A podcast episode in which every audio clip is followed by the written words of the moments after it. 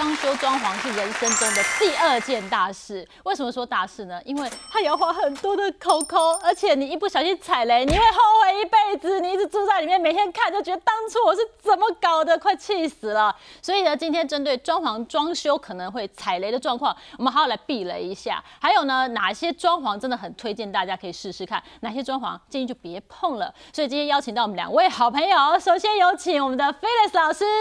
嗨，大家好，我是 Phyllis。哎，老师呢是整理师，同时是设计师，所以等一下呢可以给我们很好的意见。再来就是我们旅游 YouTuber 冰梦啦。嗨，大家好，我是冰梦啦。哎，那冰梦啦哦，你那个房子我稍微看了一下，哎，装潢的很不错哎。哎，你有没有让你后悔的事情？还是有一些些，还有那么漂亮了。你住久，每天坐在那里看，就会想说，嗯，这里可以更好，那里可以更好。哦，还有这种 小小的小缺憾就对了。那你花了多少钱装潢？我那时候花大概一百多，不到两百。怎么会？算是很幸运，而且我觉得我的房子买的时间也很刚好在疫情前。哦。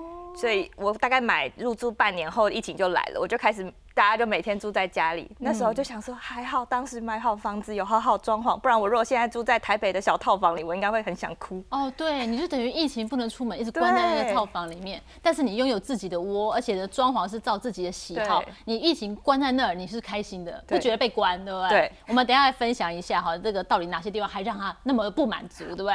但是我们要先问一下菲利斯老师哦，因为很多人都说好，我要装潢，我要装修，钱准备好了，我就直接叫设计师来好好的装潢啊。好好帮我分配一下，就直接上啊，钱就出了。哎，最后一堆后悔的，所以装潢前哈，呃，装修前哦，有很重要三件事要记得哈，哪三件事情？就装修没有不后悔的啦，大家都是经过每一次的装修汲取教训，下一次变得更好。像其实我们讲到装修、装潢和装饰，其实是三件不一样的事情哎，它是程度上不同。像装修就可能是会动到隔间、做到天花板，这种叫做装修。那装潢比较像是比如说安装啦、摆设啦，或者是更换表面的饰材。嗯，那装饰就纯粹就像摆个花啊、挂个画。放个抱枕之类的叫装饰，是三个不同层次的事情。那我们就先就我们要搬家进去啊，装潢前要注意的事情。我觉得就设计师的这个角色而言，我们第一个希望就是屋主能够先，如果你 care 风水的话，你先把风水师给请来搞定，然后再跟我们说有哪些要避开。因为设计师最常碰到的那个最糟糕的事情就是图都画好了，结果后来屋主才找了风水师，然后就跟你说整个都要全部翻盘重画，那你白画啦。对，就是白画。所以我会建议说，如果你是 care 风水。或者是你的房子资金有长辈易住的，会 care 长辈在风水上的观念的话，请你先找好风水师，确认哪些格局、哪些方位，我们再来做设计图，这样这是比较好的。哦，对，免得要重画。第二 件事情就是你刚刚讲的格局跟动线，就是你你的家庭成员是什么，然后呃。成员的年纪啦，或者需求是什么？你把格局跟动线的需求都考量清楚了，然后我们再还要再确认，比如说你的成员，比如说有年长者或者幼儿，你可能需要一些无障碍的那些尺度、尺寸上的事情要考量进去，然后再是确认预算。很多人在装修的时候想说，我要做什么什么风格，我要做北欧风，我要做文艺风，我要做乡村风，都在先想风格，但很多。风格是你预算不足是做不出来的，比方说像新古典风这种比较花钱的，就是了。所以你是先确认预算之后再反推说那。我能力所及的是什么样的装修风格？最后就是你也要确认你目前目前的物品数量是多少，以及你要自己反思你自己的收纳习性是什么，不然会做出你不喜欢或不符合你需求的东西来。物品数量就是我要先知道我这高跟鞋到底几双，对，基本上我不知道我的高跟鞋。像如果你不知道你鞋子几双，你可能那个鞋柜的大小就抓不好。哦，对，所以你自己要搞清楚哦。你接下来是你要住的，你自己的东西，然后你收纳的习性。对，收纳习性一定要弄清楚哦。好，那我就来问问我们冰蹦拉了哈。这个装潢前都要先做功课，要搞清楚自己的需求嘛。冰蹦拉在装潢之前有做哪些准备嘞？我觉得我的装潢算是蛮实际的，因为我以前是旅游部落客，所以你很常出国住各个饭店。然后我以前大学时候，我的赚钱动力就是去逛 IKEA 跟看房子。What？就是我只要想，激励人心。对，我就会去 IKEA 坐在那里，然后想，如果这是我家的话，我喜欢这房子嘛？只要住在里面，而且那 IKEA 的氛围营造都会让你很想要有一个家。然后就再看看自己的存款，然后想说加油，只要想辞职的时候，只要想放弃的时候，想买网拍的时候，就去逛 IKEA。然后你看久了之后，你就会大概知道，哦，我喜欢什么色系的房子，我喜欢什么色系的。风格，嗯，然后我还有一招是，我那时候，哎，我在买房前一年，我没有租房子，我就是到处订 Airbnb 啊，真的假的？对你就是因为我很常出国嘛，所以我回国可能就一个礼拜，那我就订 Airbnb 可能一个礼拜住我想要住的房型，然后就住的时候，你就可以享受，哎，如果我真的住在这里，那这个风格我喜欢嘛？因为你真的住在那一个礼拜，你就会知道，例如说洗脱好不好用，没有阳台的房子到底可不可以，然后。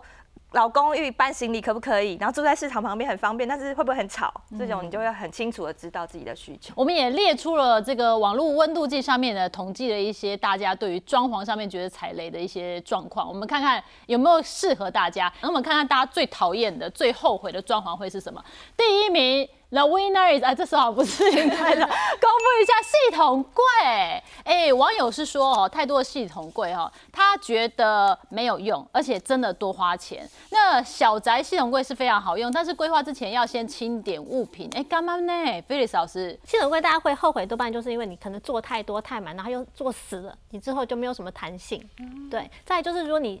在做之前没有考量到自己的需求，你很可能会做的尺寸不合或者是不顺手。像之前我就有经验说，因为我同时一个身份是整理师，然后我就有去某个 KOL，没有就是丹尼表姐家啦，就去看过她的房子。那她当时有拍一个片子来抱怨她自己的衣柜，她当时的衣柜是那个系统柜做的，但是她那个吊杆高到就是这姚明才拿得到啊，是哦，她的那个吊杆高到她必须要拿一个晒衣的叉子去擦衣服才能取用再放回，所以那就是完全不符合她的人体工学。那后来她又在客厅改装的时候又做了很多的。系统柜，但是他是先做了之后才想里面要放什么，所以后来他才发现哦，原来那整面墙他想要放书，可是书可能你只要二十几公分就够了，但他做了六十公分，就变得太深了。而且你最里面的书，你这辈子不可能拿出来看啊，对，所以就是说你要先断舍离一波，然后你要确认你后面物品的量，才去规划你的柜体大概要做大或做小，以及你要先确认你的。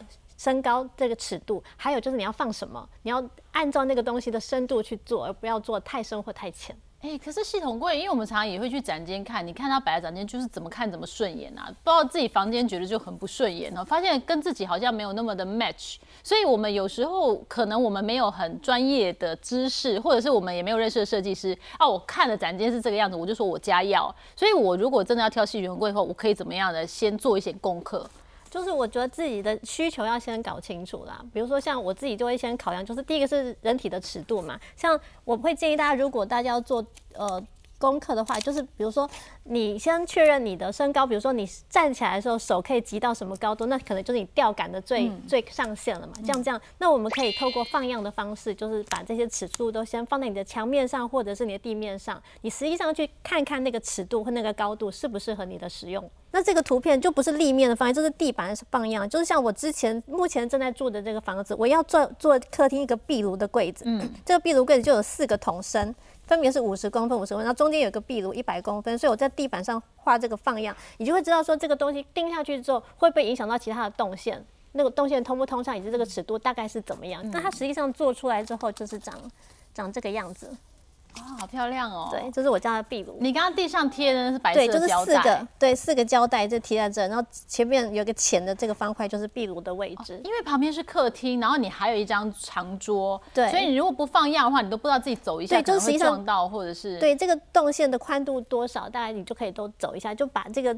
家具的尺度都贴在地面上，实际走一遍。那同样的柜子也是，如果你那个层板的高度、吊杆的高度你不确定，你先贴在墙面上试试看。好，我们来看看网友觉得踩雷会很后悔的第二件事是什么呢？我们来看看天花板。诶，因为他们觉得天花板很很花钱，而且呢，这个本来哈我挑高是够的，就是天花板一装了，楼高又被影响。然后很多人说，哎，不用天花板，现在是工业风。轨道灯别有一种气氛呐，是这样吗？当时真的是想说去过好多咖啡厅，然后我就想说好，那我要挑高工业风，对对，因为最省钱。结果后来就直接被自己打脸，因为我跟我设计师讲之后，他说你知道要做成这样好看的更贵，因为要把天花板弄得很整齐，要把线又收得更好。因为其实如果你线要收好，你还需要很多东西把它包起来。可是现在大家会装吊顶式的冷气，然后全户交呃全热交换器，然后全户型除湿机，你的天花板其实有超级多东西。然后如果你要把灯都放在上面，你想想看，你在家看电视，然后躺在床上的时候，你就觉得家里怎么越看自己好像越穷。对啊，怎么家徒四壁，上面是空的？哎，是哎，好，这样说起来也是。而且你每天跟他朝夕相处，哈，那我们把它打回原形，Phyllis 带我们看看，就是你这个如果在你家的天花板上面，像这个大家可能不知道这是什么，这是吊管，就是现在有一些新的。建筑物它其实你楼上的厨房的排水管或者浴室的吊管都是在你家里面，所以它势必就会长成这样。那你不包天花板，它会非常非常的难看。所以正常我们要如果隐藏一些管线，还是建议要包天花板。另外就是说，因为刚刚有讲到系统柜嘛，我们如果常常有时候大家会钉系统柜，然后没有做天花板的情况之下，你会发现，哎，怎么我柜子做好装进去，跟天花板跟那个楼板不是密合，它会有个缝隙，而且那个缝可能还是由小变大的一个状态。这么久？对，就会发现哦，其实你的楼板不是平的。哎，其实哦，很多人都不知道这件事情哎，因为我们都以为我们的地板长这样，那我楼板应该是平行，就其实很多的房子本身就会做一个斜度哦。为什么？就是我自己还装修过那种左右的楼板，天花的楼板，它。差距大概到四公分这么多的，所以就是说你柜子放进，你会发现上面非常的不平，到时候你要去补那个缝会很难补。所以如果建议啦，如果你要做那个系统柜的话，就是系统柜至少会接触到的那一块，不管是梁或者天花板，你要把它做起来，不然它那个不水平的地方会很难看。对，这样说起来，我刚刚的幻想美好的工业风好像不是那么一回事。工业风一不小心就变成废墟风了。对，因为刚刚工业风就是冰波拉讲，说你真的要把它排的好看，它要很花钱，那个师傅要很费工才把它折到什么直角啊，这样都弄得好好的。呃，这个是真的有人就把它弄成这样，这是天花板哦。这是天花板要杀水的，然后管线什么的，就你要折的好看，其实很花钱。那你不如把它平平钉起来算了。它那些管线都是金属，金属超级贵。对，现在尤其原物料又涨。哦，是，所以你要真的把它包的好看哦，这个裸露出来，真的感觉好像自己在工厂一样，不像是居家舒服的那种有。质感的那一种工业风差很多。再就是说，很多楼板其实因为楼板它那个水泥是师傅这样子仰着头在磨粉光的，它不可能磨到是平的，所以会变成如果你都没有做天花板，你宁可看到管线，到时候你再有一个什么上照式的灯一往上照，你会发现你的楼板怎么都是波浪状的，都不平整。所以如果你要做到好看，你真的就是拉个水平，把天花板给钉好这样子。哦，所以这个哦，就是你每天跟你的房子朝夕相处，你真的总不希望真的变成废墟在上面这样，或者真的好像住工厂，工业风变工厂风哦，那个真的对工地 没有装完好，毛坯风那种感觉啊哈。然后我们看看第三名哦，大家觉得最后悔的装潢。开放式厨房或中岛啊，因为有一些人觉得说，哎呀，我开放式厨房，我整个客厅都是满满油烟味啊，还有是很漂亮啊，照顾小孩很方便。可是大家的 想法好像不太一样哦。再来就是大家都嫌说我开放式厨房就是开放式油烟啊，整个房间都已经闻到油烟了，不要说客厅了，到处都是油烟味。所以有没有什么方法可以解决大家这个很后悔的装潢？嗯，通常就是开放式厨房被人家诟病就是油烟问题，那多半设计师的解决方案就是。加一个拉门嘛，就是你可以有弹性的隔间。那或者还有市面上有这种产品叫做导烟机，它就是一个模型的东西，你可以围在你的瓦斯炉旁边，就是你上面有抽风机，下面形成一个风墙往上，就把那个油烟隔绝在那个那个锅子正上方，所以它油烟不会跑出来。所以这是一个方法。导烟之后再一起抽油烟机再上去。对，就是把那个。整个油烟就封在那个封墙里面，模型的封墙里面。那这个图片上是这个厂商的官网抓的，它其实就是一个外挂式，就放在上面。但是你可以在定做厨具之前，就用内嵌的方式把它嵌在那个台面上，它也是有这样子的做法。那另外就是我觉得，呃，开放式厨房有一个比较可怕的地方，就是我身为整理师的时候，我会觉得说，很多人因为不像冰崩啊这种，就是东西物欲比较少，东西比较极精简，然后又。懂得在意美感，他们会常常把那个瓶瓶罐罐、锅碗瓢盆，通通都放在台面上，那你就变得整个开放式厨房看起来非常的杂乱。嗯，所以这个是有视觉噪音的问题啦。所以如果你要有开放式厨房，除了就是油烟问题要考量，还有就是你的收纳习惯好不好？如果你东西都一字形摆开，看你就是啊杂。对哈，就是变成开放式的。这个杂物堆放间，那很不好看，不美观。所以你要有一个认知哦，就是你要好看。我选择了开放式厨房，那你就要规矩，让它 always 保持好看，不然真的就是对对对然后如果你真的怕有油烟的话呢，呃，其实装潢前您这个导管就可以坐在里面了哈，然后加上抽油烟机。那如果装潢后发现后悔了，也可以事后加，就至少这个东西不要废到你每天看着它就觉得啊，当初我就是后悔的装潢，就是没做到。那我们再来看看第四名呢，会让人感到后悔的装潢，还有。浴缸，浴缸太大了，有些人说这我反而不会泡啊，然后久而久之呢就不想打扫，上面又积灰又发霉，还要整理，这是简直太占我空间了。浴缸哦，坦白讲，我们家后来我买房子，我两个厕所全部都没用浴缸。那因为我个人的想法是很简单，因为我觉得我这房子平数这么贵，我干嘛要拿来放浴缸？想要泡去外面泡就好，对不对？哎，我不知道，因为浴缸其实有些人还是真的需要的嘛，对不对？对，就是像。呃，就有些人喜欢泡澡，他天天泡就比较划算。但是很多我觉得台湾人不太喜欢泡澡，或者不常泡澡，就常常可能一年才泡个几次。你有一个浴缸在那，它就很占位。我们来算一个数学问题哦，就是一个浴缸通常的尺度大概是什么？大概就是一百五十公分左右，跟它宽度大概八十左右。那这样子你算起来的平数大概是零点三六平。零点三六。对，可是事实上我们现在的公设基本上都占三成，所以你要买到实际使用平数零点三六平，你可能要买到零点五平才会有零点三六平。那假设以台台北市的，就是新城，至少它得要一百万吧？那是不是那个浴缸占的平数就五十万了？再加上浴缸本身的那个造那个造价，那就是另外一笔钱，搞不好你要花个五十几万才会有那个浴缸。那如果你一年才泡几次，你干嘛就外面泡温泉不是比较爽吗？对不对？对。而且我发现，就是以我当整理师的时候，我去很多屋主家，我会发现，哎，他们的浴缸因为平常不泡，他们浴缸甚至里面还有人放那个活动衣架在挂衣服，就是浴缸变成衣架。衣柜的功能，或者是堆放很多杂物在里面，所以既然如此，我会建议说，如果你在预售屋客变的时候，或者老屋翻新的时候，是不是就干脆先把这个。就浴缸就给取消掉，你把它变成一个储物空间，是不是会比较好用一点？对，就是不要说一开始花了那么多钱，然后哎买这个房子也是平数也是钱，对不对？然后浴缸也是钱呢。如果你一开始已经规划好，你知道自己不太会泡的话，何必要浪费这一条在那？那个可以做更好的运用，对不对？可是冰蹦啦，你家是有浴缸的吧？我是很爱泡澡的人。我那时候挑房子的时候，我确实有在，因为我我购买的平数比较小，所以我这个平数主卧室要有浴缸是一件很麻烦的事，就大部分都不会做。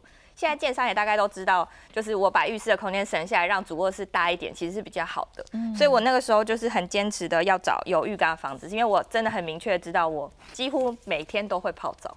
哦，就我很喜欢泡澡。那回本回本的五十万花得来。然后呃，我那时候也有想过，就是我特别找浴缸也比较小一点点。因为有些浴缸不是很大，然后很漂亮，按摩浴缸，然后你放完水就已经半小时。所以我那时候看房子的时候，其实我有呃，我有先问过或试过，就是你其实如果有时候你买中古屋，或是有些建商愿意让你放的时候，你其实可以测试看看它的水大或小，或是放的水快不快。嗯。或是你自己在挑选真的想要浴缸的时候，你也可以去选择尺寸小一点点，然后不会占这么多空间，然后符合你身形的浴缸就可以。这样可能就会相对不会这么浪费。对，那我这个人比较市侩一点，都算钱。这样子我这个不用到零点五平，我大概零点三，我少花一点成本啊。然后每天泡泡给它回本，对不对？然后浴缸小，用的水少，对不对？我也是泡到了，然后也是舒服了，人都舒坦了，钱也少花了。这是另外一个解套的方式。来看看第五名呢，会让你后悔的装潢是。电视墙或电视柜哦，因为整个是平面的，会显得看起来电视就很小。那难道我要买很大？家里的平数也没那么大，或者是直接去买一个简单的长方形桌放在上面？确实有些家庭是这样的哦。所以我们在做整理的时候，是不是很多人在电视墙上面也卡住了？对，可是我自己个人几乎都不做电视墙的。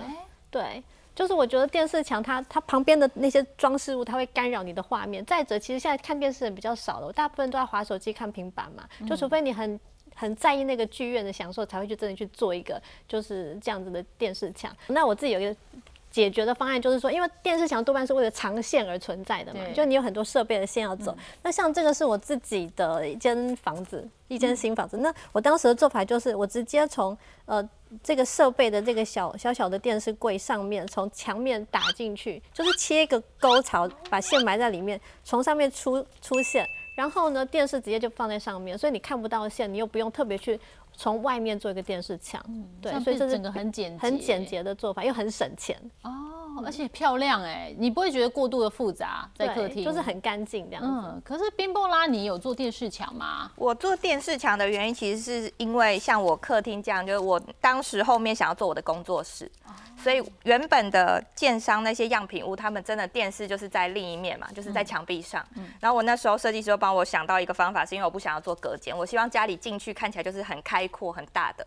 所以我就是做了一个双面功能的，就是这边是我工作室，所以这是电电视墙的后面，然后它就可以收纳我的书啊，然后杂物。哦，它是柜子，它是一个柜子，然后正面就是我电视，然后又可以把线收起来。背面我工作的时候，我的桌子靠在这里，后面都可以放我工作的文件。哦，所以它不是单一用途哦，你等于是把一个柜体变成了电视墙的概念，然后电视墙本来就是为了收线嘛，你就有地方收，对不对？对，所以我就是一个小小的一个方形在这边，然后我的猫又可以在上面跑来跑去，它们可以在那边。发呆啊，然后躺啊什么的。哦，那你的电视墙等于有三个功用哦，就是你也是区隔了你工作的区块跟客厅的区块，然后你一样可以收纳东西，然后你电视放上去东西也可以收起来。那你满意吗？我唯一不满意的地方，就是因为我以前其实真的是不看电视的人，那真的就是你买房子的时候，你大家就会说怎么会没有客厅，怎么可以没有电视？然后我那时候就请设计师说，那你随便帮我做一个电视柜，因为他他有问过我说你有没有什么。音响要放，我说不用，我不听音乐。你有没有什么呃主机游戏主机，然后网络路由器？我说不用不用不用，就是一个小小的就好，我都没有。结果一做完之后，就是我老公搬进来时候，什么东西都放不下多了一个男主人哦。现在 PS4 是长的，有没有？嗯，塞不进去呢，所以不能放不下去的客厅，这叫客厅吗？那 Switch 可以放进去吗？也不行，因为它这太矮了。我连我的那个后来加装智能家居换了新的路由器，嗯，然后也不能直直的放，然后 Apple 的那个 HomePod 也放不进去。怎么办？这个客厅就这样子不行啊，就也不能买音响，就很好笑。因为那个时候真的没有这个想法，所以就是说电视这件事情变成说呃生活的必备，你要搞清楚自己有需要，所以这个地方就要放很多的收纳，就不是只是单单后面的那个柜体而已了。哇，那这个就是小小踩雷了。刚刚讲了五个地雷，你踩了哪些呢？有一些未必是地雷哦，因为装潢没有一百分的装潢，只有最适合自己的装潢。但是我们还是要从他人的错里面找到自己的经验，少花一条钱。就赚起来哈，我们再来看看哦，会让你后悔的装潢哈，排名到第六名的是，哎哦，间接照明或者是砍灯哦，因为可能藏污纳垢，这个可以想到。然后那个灯用久了也是有寿命的嘛，要换灯具啊。然后晚上其实真的有点积热哦，不够亮，是这样吗？我我觉得最大的那个缺点就是你清不到，然后它比较容易积灰尘，还有虫尸。会积在上面这样子，对，所以再来是有些人会把那个吊影式冷气那个出风口放在灯槽里，啊，就等于把那些那些灰尘都吹出来，你会更过敏。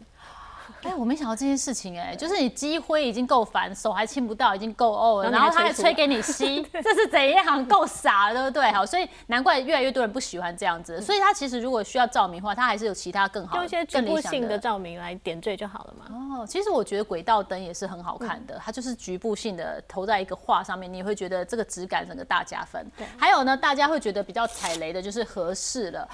不瞒您说，我们家可以给楚我爸的房子，他就弄了一个合适。那个盒子简直就是像他们讲的哦，下面那个收纳我真的没开过了，因为你打开上面拉起来，那所以自己堆东西你就懒得弄来弄去的，然后上面堆了一堆，还有我们大家以前都是退权输了才要去睡啦，因为觉得睡在那里 地板硬邦邦，我到底是为了什么要弄那个合适，对不对？对，因为就如果你家本来就走日式风格，有个合适还说得过去，但是说你你家的风格就不是日式，你还安插一个安。那个合适在那就整个就很怪，再就是合适通常都是一个功能不明的空间，大家都会想说，呃，它是多功能的，比如说它可以客人可以睡啊，或者可以放一个东西什么什么，所以通常意意味不明的那个空间，最后就会变成是堆杂物的地方，因为它平常没有要做什么嘛，所以你有东西就是随手就搁在那儿，你的包裹啊，什么过换季的衣服啊，小孩不玩的玩具，通常都会在那儿，那以至于那个平面上都是东西的时候，通常大家在底下做的那个收纳式地板。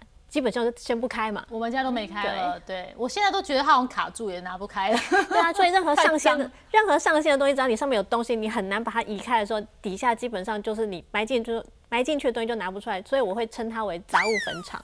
哦，确实哎，好，这样讲讲，我好像被你讲中了，心里一揪这样子哈，这就变得很脏乱哈。所以如果要合适或长辈好喜欢合适，你就跟他说。妈，我这是北欧风，不要来一个日式的合适啊，这真的很违和，就是跟长辈沟通一下下哈。再来看看大家会后悔的是什么事情呢？开放式的衣柜哦，因为真的，人家为什么别人家弄就完美风啊，我家弄就很容易很脏乱呢？然后收纳，很多人说这我省了很多工程费用，有好有坏啦。那开放式衣柜好吗？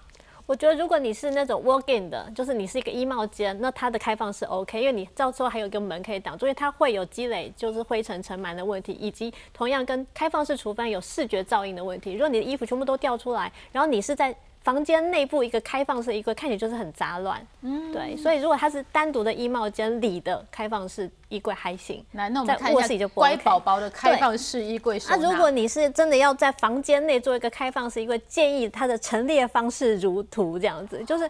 正常对，就是如果因为你要好看，就是你要在意到这几个点，就是第一个是你的衣架要统一起来，它看起来，因为你衣服已经有花色，有各种颜色，所以你衣架统一的时候，看起来整个视觉上是比较整洁的。再就是你掉衣服的时候，你要按照颜色来排列，大家可以想想看你的。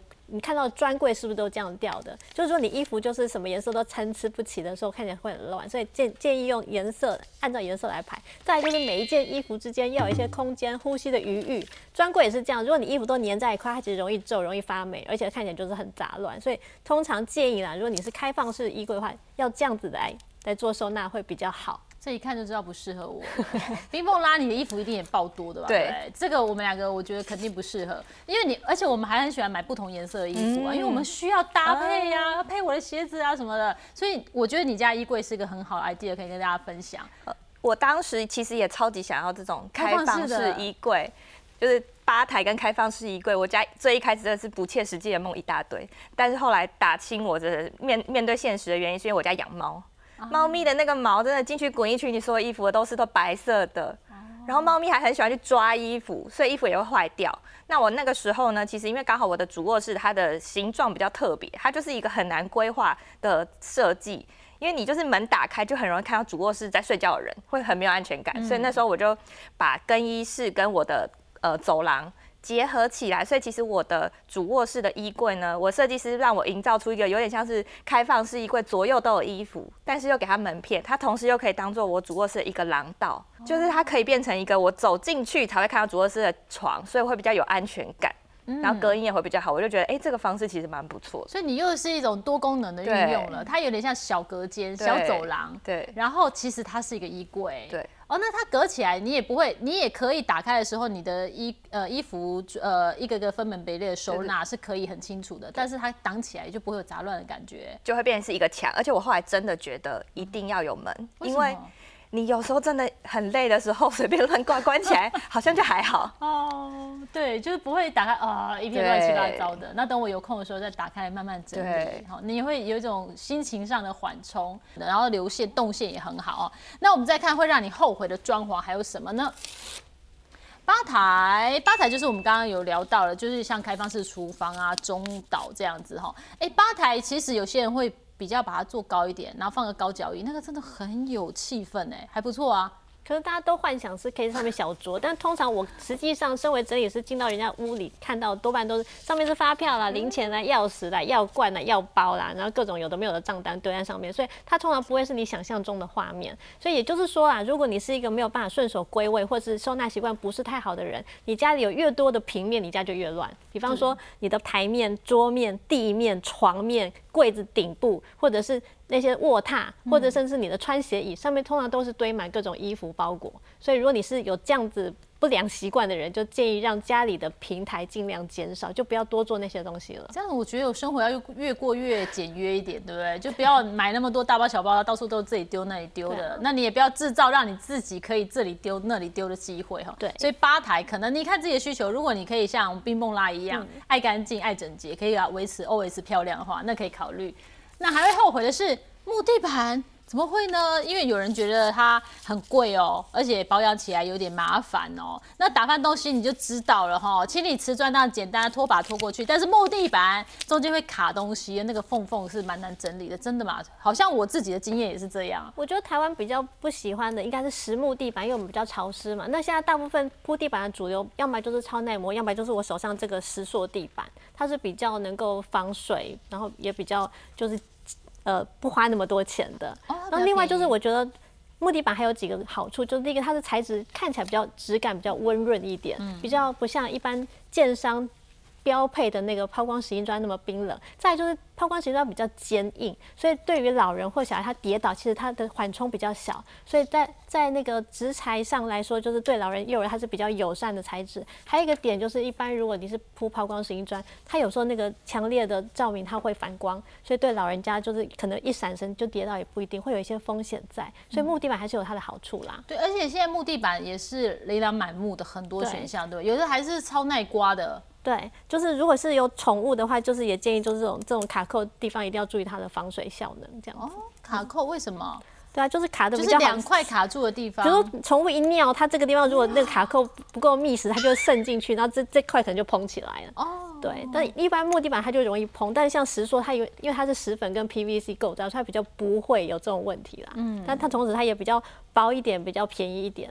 对，那可是我看外面很多的房东，他也会他知道木质看起来会温润，所以他用贴的木的地板，其实它不是真 PVC 的。塑胶地板哦，那种东西的问题就是它会呃热热不会胀，冷会缩。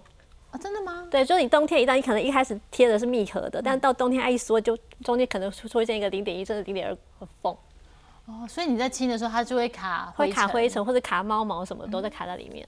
哦，所以其实有差，尤其是我们装潢自己的房子，我们可以挑这个还相对比较便宜，比较便宜一实木可能真的就像网友讲的哈，真的是很贵。那保养呢？如果我家里真的是实木的话，我就是勤拖地。刷一刷你的厨师要做好，哦，对，就是要做厨师，不然它真的会烂掉哦。这个也是要注意，因为不能掐豆什么东西。哦，那很难，尤其家里有小朋友、有宠物哦。那我们现在看到的是网友选出来，网络温度计说有十个你很容易就会后悔的装潢啊。其实这个装潢哦，真的是看个人，但是真的有一些哈、后悔的几率偏高的哈、还有其他举不完的例子，对不对？嗯对有一些像是呃，大家平常是比较害怕或后悔的是像什么样的装潢？我觉得第一名应该就是那个浴室的板岩砖，像浴室通常会有那个皂垢的问题。如果你是铺深色，不管它是板岩砖或者黑色大理石，你会发现那个白色皂垢异常的明显，然后它非常的难清，所以通常这个都是大家后悔的第一名啦。嗯，就是那个板岩砖很容易会有那个永远刮不掉的那个，有点像霉黑黑的，看不出来那是什么，就蛮恶心的。很恶心，就是比较难清的，大概就是板岩砖，就是深色的浴室的地板。再来就是，如果你很多人会向往说家里工业风或者比较文青一点，会在家里铺水泥地板，那蛮好看的啊，那很好看，我也但蛮喜欢的。对，但啊它会起沙，它还会变黄，然后它那个裂痕会裂到什么程度，你也没有办法掌握，所以它是比较麻烦保养的。哦，所以我们的浴室不要用你刚刚说的那种砖。，对，然后地板上也尽量就是让水泥地板留在商业空间就好了。哦再来就是还有这个呃，真的很容易后悔的这个。对，再来就是像这种东西，有些人会希望他的那个卧室看起来比较奢华一点，他就想要做这种绷布的头头部的这个背板。嗯可是这种东西就是你要如画面所说，前面有很多的靠枕。你的头跟那个板子是有区隔的，可是很多我以前发现就是很多可能男主人是梳油头，他后面又没有靠，他头直接靠在上面，久而久之上面有两个头型，你光看都觉得有味道，对不对？哦对啊，对，像这种是比较难清的设计，或者是有一些人会习惯在那个柜子前面做那个镜子，做成镜门，看起来比较奢华，对要有点通透感。但是有些人比较有洁癖，你就会发现，你每次去开那个门，上面就留指印、留指纹，你就觉得很阿杂，就很想要去清它，而且它那个门会比较重，所以这是比较难清的部分。那另外就是比较呃功能面上，我觉得 CP 值没有那么高的，就是比方说像这个。呃，就是转角小怪物，哦，就是拉出来，抽屉对拉出来，里面还有一个弯弯绕绕的。L 型的厨房就会有这种转角比较难收纳的地方，那你通常可能会做这种 L 型的收纳五金去做，但其实这个五金它贵，但是里面收纳量其实没有很高，所以我我觉得这个就还好而已。那冰崩拉，你是二零一九年开始装潢你的房子吗？到现在用了，好像有一些实用性你是满意的，那当然也有一些你觉得比较美中不足的，跟我们分享一下你比较后悔的装潢上面有漏掉什么吗？比较后悔应该是真的不要再帮除了自己以外的人留空间了，因为当时我我也有取舍很多，例如说我客厅不是 L 型沙发，就是三人坐沙发，原因是因为就算朋友来，他们坐地上也可以，所以我不需要为了客人去留一个大沙发，然后我也不需要为了客人去买一个大餐桌。嗯但是那时候你还是会很纠结，想说还是要留一间客房，虽然我都没有装潢，可是因为最开始设计的时候，我设计师就说，其实我觉得你客房应该要打掉，跟主卧连在一起，变成一个超大更衣室。你就可以住得很舒服，然后呢，我就一直在犹豫，那这样会不会不好卖？这样会不会朋友来没地方睡？后来发现，如果我打掉的话，我可以用整整三年的更衣室，可是我留给了客房，然后一年可以来住个三次。好划不来哦。对，那它它真的就会是一个储藏室。嗯然后虽然我可以改造它，让它有不同的功能，但你还是会觉得，如果它是更衣室的话，我每一天都会用到，没有用的就浪费了。对，而且你那时候装潢也没有想到自己用厨房，我记得你一开始装潢厨房是没有动的嘛。对，因为我那时候不煮菜。但我觉得也还好，因为我那时候不煮菜，所以如果我硬做厨房，我就至少多两百万，然后可能做出一个跟我需求一点都不符合的厨房。因为那时候没做菜。，对，所以我那时候连做电器柜，设计师说你想要做什么柜，我真的是希望，我就我就觉得，哎、还是你帮我通灵通一下，看 看你觉得可以放什么放什么。他想说，我不知道你要煮什么，我怎么帮你放？然后我就随便请他做一个柜子，然后什么东西都放不进去。哦，就很不实用啦。对哦，那时候就厨房没有规划到。但现在知道自己的习性之后，我去年底才重新装潢我的厨房，每一个位置就是我都觉得哦，就很符合我需求。像刚刚讲的转角小怪物，我之我的家里就是一个推车。它是三台车可以从转角推出来，所以我可以直接拿出来变成一个就是推车抬出去用，它就不会像那个转角小怪物这样这么的浪费五金或者因为它卡死在里面了，然后很多东西捞不到，不然掉下去你真的头痛，对。不对？然后又积灰，那你把它推出来，要清也很好清，然后要拿也全都拿得到，一个都不准漏掉哈。那这个就是还不错的。后来想清楚自己需要什么的装潢，那还有就是你的厕所，哦，我很厕所好像你对我很喜欢我当时的坚持，因为我就是住了很多饭店之后，发现有一些饭店洗手台会在外面，或是去日本住的时候，他们不是会把厕所跟洗手的跟浴室分开。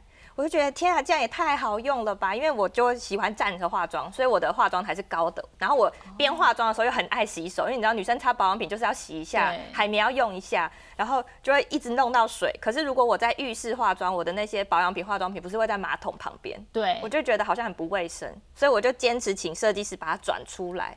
之后我就觉得每天都超好用，超级推荐大家，因为你可以有一个很大的台面，然后你在这里吹头发、弄头发，又很好洗眼刷牙，又不会跟里面人打架，空间看起来会更大。而且你化妆品也很好收纳。对然后朋友来，如果只是纯洗手，不用进厕所。对，不管是新房或者是老房子，可以给出你有一个绝对不会后悔的投资，那会是什么呢？钱花下去，你会觉得哇，接下来十年、二十年都觉得值回票价。我觉得装修就是一个了解自己的过程。那如果你要呃在装修方面省钱，了解自己的需求是一点。另外就是我会建议大家，你先把天地壁跟水电做好就好，就是它是算一个像一个基本款的舞台。然后之后你只要不管你想要更换风格或什么，你只要靠软装去就更换风格就可以了，它会比较省事。对，那所谓天地壁，我们在做这个投资的时候，我要怎么做呢？我觉得就是天花板你可以平钉就好，然后墙面基本上你可能就是油漆跳色，不要去贴壁纸什么的。然后但是有时候你会发现那个房子有些机灵的空间，比如说这边忽然凹进去一块干嘛，你可以用一些比较简易的木作把它补平来，比如做成小小的柜子或什么，就是让它。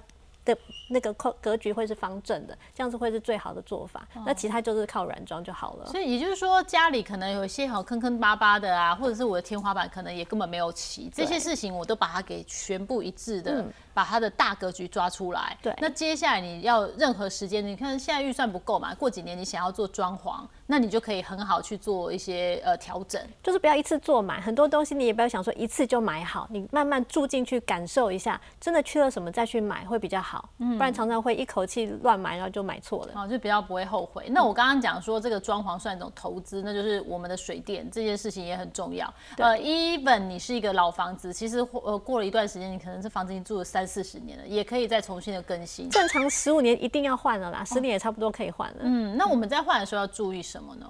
就是你自己现在现有的什么电器，它的用电量是多少，那些安培数都要算清楚。才不会说做的不够，或者会长容易跳电。再来就是很多人会发现，就是你那个插座不够，然后到处都是那个延长线，看起来很阿杂，所以那个插座的数量也要自己考量好。可是数呃插座数量其实真的比较难，像很多家庭我看他也会备几个，就是。呃，先先备在那，但没在用的，他就先备起来。但是这样子至少你以后要用，不会说突然间还要再找人去拉或干嘛，要去呃那个线要再重新再规划。但通常我们会考量就是你的平面图，你大概什么地方会出现电器，这边会有按摩椅，这边会有什么那个除湿机，它的背后一定要长一个插座，你才不会满地都跑电线嘛。嗯，这个就是你先把底打好，对接下来哈这个就怎么蒸弄了也就碎了这样子。那冰梦拉有没有什么样的建议？我自己有一个消费逻辑，就是我不要让我所有的花费变成浪费，所以我所有事情大家应该就发现，就一定要有两个以上的功能。然后就教大家一个方式，就是大家以后去住饭店的时候，或是之后出去住宿的时候，你都可以仔细去观察所有的五金品牌，还有床垫、寝具品牌。因为我住饭店的时候，你们会看吗？我有时候睡很舒服，我跑去柜台问。对对对，我会去问，就是我会去问说，请问你们用什么床？然后我会仔细的问是什么牌子、什么型号，因为不同的床的品牌有不同型号。然后特别是比较好的连锁饭店品牌或是五星级饭店品牌，他们可能会用一些比较好的床。然后也会有他们自己饭店专门的床，所以你可能在每一次睡觉的过程中，你会知道哪一些寝具是最适合你的。还有另一个很有趣跟很很多人会呃忽略的地方，就是马桶，还有水五金龙头，还有淋浴花洒。就是你在饭店住的时候会有不同的品牌，所以你可能在使用每一个浴室，还有洗手头、洗手台在洗手的时候，厕所在上厕所的时候，你一定会想说，哎，哪一个马桶适不适合我？哦，例如说。亚洲人就很适合 TOTO 的马桶，或是比较偏亚洲品牌的马桶，你坐起来真的会觉得好像比较合自己的屁股的形状或是脚型。那也有可能，假设你跟你的另一半他超级高，然后你可能超级娇小，那你们可能就要去思考说，哎，那我们要选择哪一个马桶是我们两个人都用起来刚好的？不然很有可能就是你你的另一半上厕所的时候，他的马桶刚好，然后你坐上去脚悬空。哦，对，因为我有时候去百货公司，真的会上到有一些厕所，想说怎么那么高？